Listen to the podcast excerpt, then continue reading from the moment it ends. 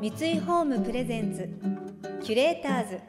マイスタイルユアスタイル。憧れを形に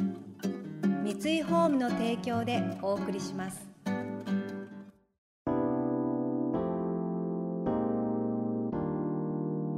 溢れる情報の中で確かな審美眼を持つキュレーターたちがランデブー。今日のキュレーターズはなめかたひさこです。名前しのぶです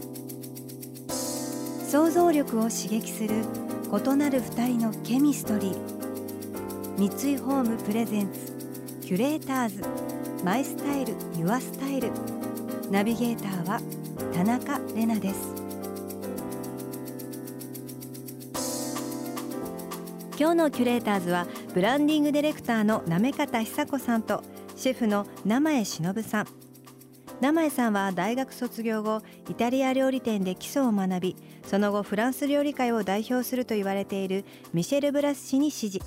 さらにイギリスの三つ星レストランではスーシェフおよびペイストリー部門を担当。2010年に西麻布にレストランレフェルベソンスを開店され三つ星を獲得するなど新世代ガストロミー界を牽引する存在です。一方行方さんはファッションブランドの経営デザイナーなどの経験を生かしてストーリーやデザインなどの一貫したコンセプトワークを行いブランドの向かうべき方向を示すブランディングディレクター。現在行方さんの興味はファッションからシフトし日本各地の食や工芸地域創生などローカルの分野に向かっています。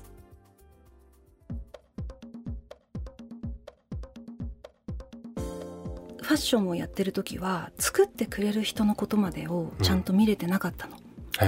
あの生地屋さんとは交渉はするしお話もするんだけど、うん、生地を作ってくれる人のところまではな、ね,、かなか行くことができなくて、うん、竜巻に巻き込まれたみたいに 20代は忙しくてそれで20代後半ぐらいにやっとちょっと時間ができたと思って行ったらすごいカルチャーショックというか。えー、どんなカルチャーショック？なんだろう。今までは絵を描いて、うんこんな感じにしたいって言って型紙を作って、うん、それで真っ白い布でお洋服をとりあえず一回作ってみて、うん、それを工場に出すと、もう上がってくるから、うん、なんていうか手は動かしてるんだけど、うん、自分の手で物は作ってない。なるほど、で作る誰が作ってくれてるかもあんまり知らない。社長ぐらいしか知らないみたいな。それでちょっとここが違うだなんだとかすごい わがまま言ったり遅いとか言ったりしていて、で行ってみたらこんなことやってくれてるんだっていうことにすごく例えばキャップの帽子の穴だけ20年開けてますっていう人がいたりとか、まあ生地屋さんは生地のことをすごもうなんだろう。宇宙人みたいにこうわからないぐらい専門用語だったりするし それでもうちょっとこう手を動かしてものを作ってる人の近くに行って、もっとものを見たいなと思ってこうちょっとずつそっちに寄ってきているっていう、ね。うん、もうねファッションの仕事全然やってないの。あやってないんだ。あの一回その作り手さんのところにちゃんとこう自分でものを作っている人とか育ててる人を見たいなって思った時に、ファッションの仕事やってると、うん、あの地方行かれないから、うん、全部やめて地方いろいろ行ってみようっていうので回って、うん、まあ地方を活性化するようなことがしたいなと思って。で、えっと、前もお仕事でこう食の現場、うん、なんて言うんだろう。農家さん行ったり、在来種を見てきたり、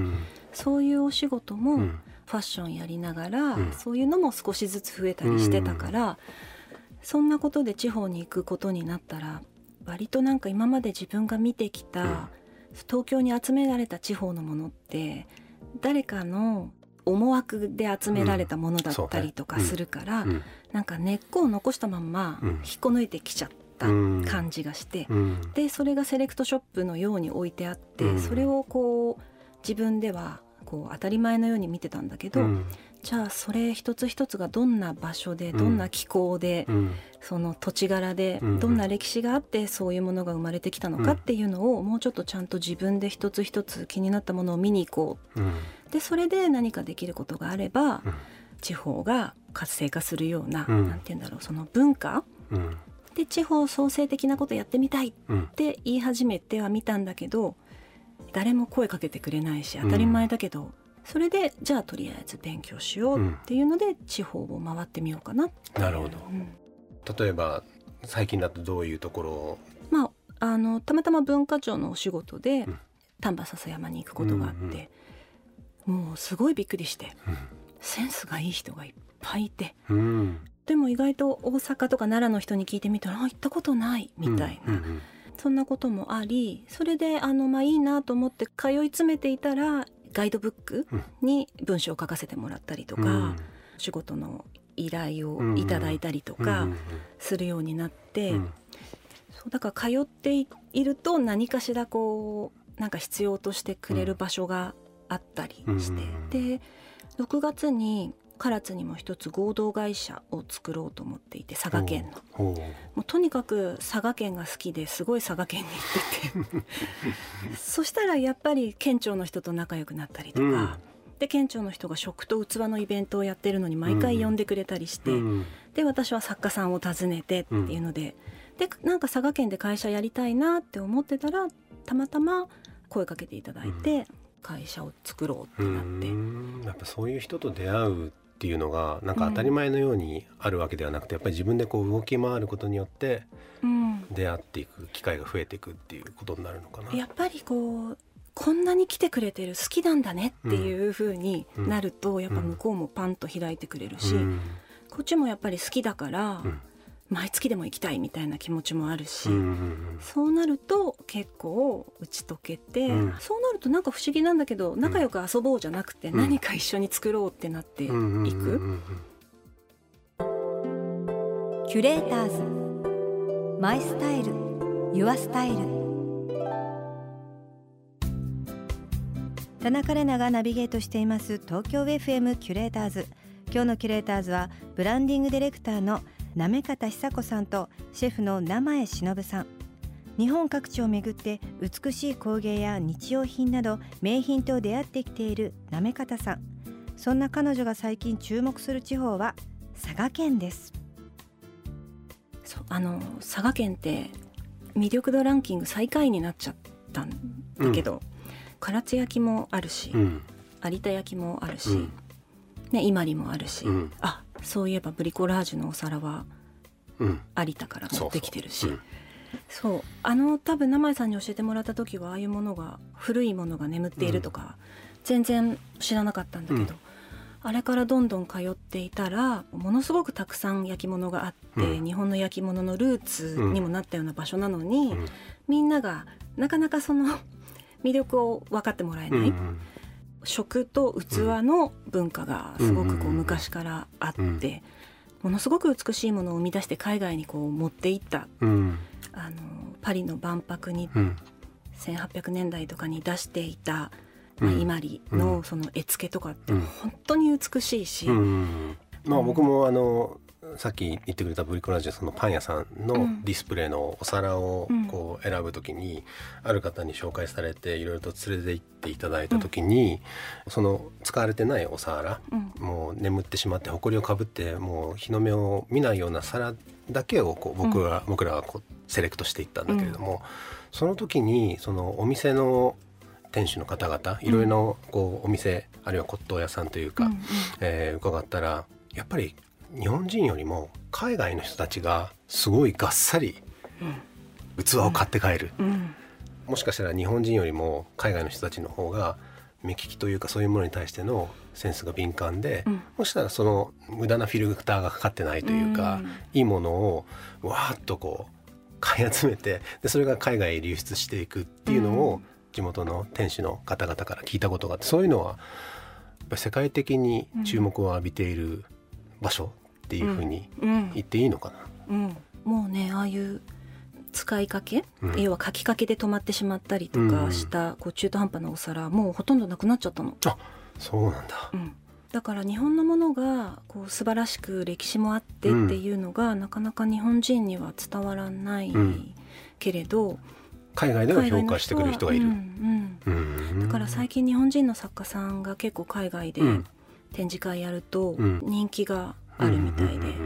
バイヤーさんもこの間とか、結構唐津にも来てた。なるほど。日本のその技術とか、綺麗だなって思うものはそう目利きがね向こうの人の方が優れているんだねきっと。寂しいことに、うん、まあでもそれだけ僕ら日本人があまり注目しなくて、うん、でその魅力度として、ランキングとしては低くなっているところに外からの目を向けてみると、素晴らしい価値があるっていうのは、うん、なんかいろいろなところにあるような気がしていて、でそういうのをこう探し当てて再評価してもらうような働きかけをするっていうのが、このブランディングディレクターの仕事の一つなのかなって、思ったりします。うん、そう思ってる、うん、キュレーターズ。マイスタイル。Your Style